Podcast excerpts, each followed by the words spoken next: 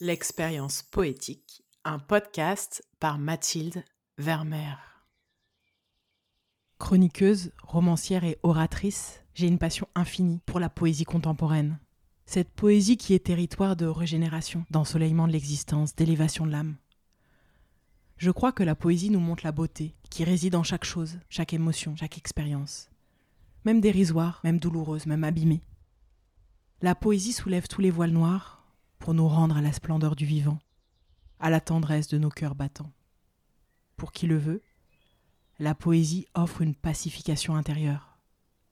Pour cette saison 3 du podcast L'expérience poétique, je vous propose de découvrir la poésie très contemporaine, celle qui est née dans les 22 dernières années.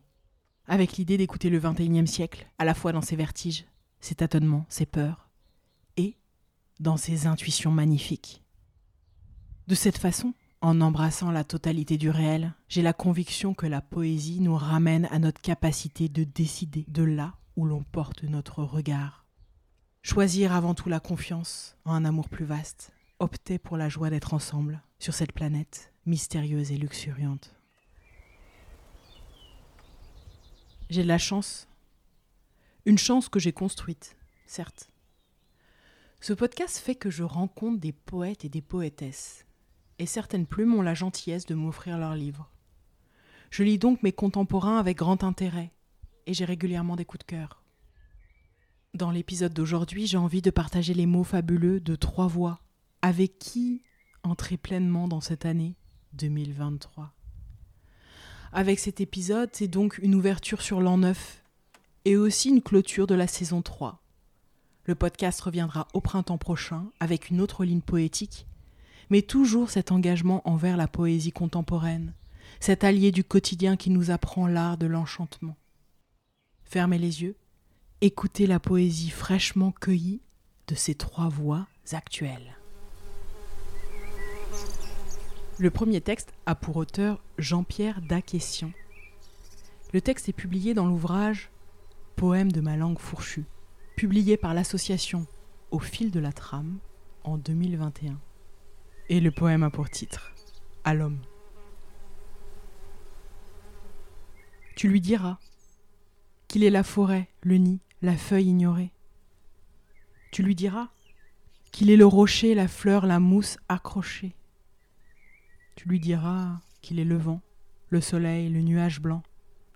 Tu lui diras qu'il est l'homme, la fourmi, le ver dans la pomme. Tu lui diras qu'il est la terre et tu l'aimeras car tu es la terre. Ce texte comme une piqûre de rappel sur la réalité de qui nous sommes, de nos liens avec le vivant. Simple et puissante, la poésie qui toujours me fait frémir. On poursuit avec un second texte d'une poétesse nommée Stéphane Aymar dans un recueil publié en 2021 par les éditions du Net. De rivage en ivresse. Citadelle intérieure. Conquérir mon indépendance indépendamment de tant de choses. Je sens cet espace intérieur s'étendre entre mes poumons, un espace qui pourrait s'étirer indéfiniment. Cette plaine intérieure est vaste, autant que le désert de Gobi, les collines de Mongolie. Ce territoire d'indépendance intérieure, j'aime à croire qu'il n'appartient qu'à moi comme autrefois les forteresses jalousement gardées. Citadelle intérieure devant toi, je dépose mes émotions, je dépose mes armes. Dans un grand élan d'humilité, dans leur plus simple parade, déposer mes émotions. Dans une nudité vierge, absence de mascarade, de mon vaste espace intérieur, goûter l'immensité.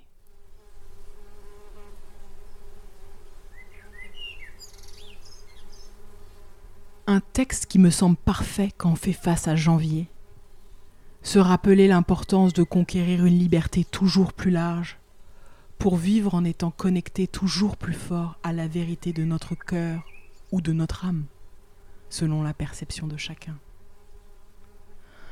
Enfin, dernière découverte, la poétesse Anne Loricella, dans le fabuleux recueil Sève et Veine, publié par les éditions Isolato en 2013. Une série de courts poèmes, presque des haïkus japonais, qui attrapent l'évanescence des choses. À savourer pleinement. Écoutez. Des mots jetés comme ça, au vent du silence. Un peu d'herbe pousse. Est-ce que ça fera une prairie? Un autre petit poème. Le jour promet du bleu, un peu entre les nuages, les branches des arbres tendus y croient. Moi, je ne vis que pour cela. Et voilà un tout petit texte pour mon complice Mika avec qui je mène ces enregistrements. Mika qui vient juste de devenir jeune papa. Ici, ce seront mes enfants. Aux uns les fruits, aux autres les fleurs. Ici, ce seront mes enfants fleurs. Le tout dernier pour la route, avant de raccrocher, que c'est dur de raccrocher. Dernier, dernier petit poème. J'ai fait vœu de joie, comme on fait vœu de chasteté, comme on fait feu de joie. J'ai fait vœu de toujours être en voie, de m'approcher de moi.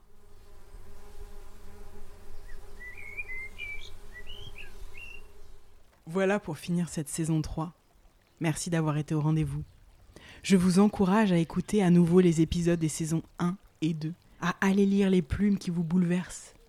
Faites vos propres expériences poétiques. Constituez-vous une bibliothèque avec la poésie qui vous fait du bien. Et peut-être, amusez-vous à écrire de la poésie. Pour cela, ouvrez votre regard, entraînez-le à percevoir la beauté en toutes circonstances. Vous verrez, cela change le rapport au quotidien. Et comme toujours, si le podcast vous a plu, laissez un commentaire, des étoiles, un mot sur vos réseaux sociaux, car ensemble, on va plus loin pour créer un monde poétique. À bientôt!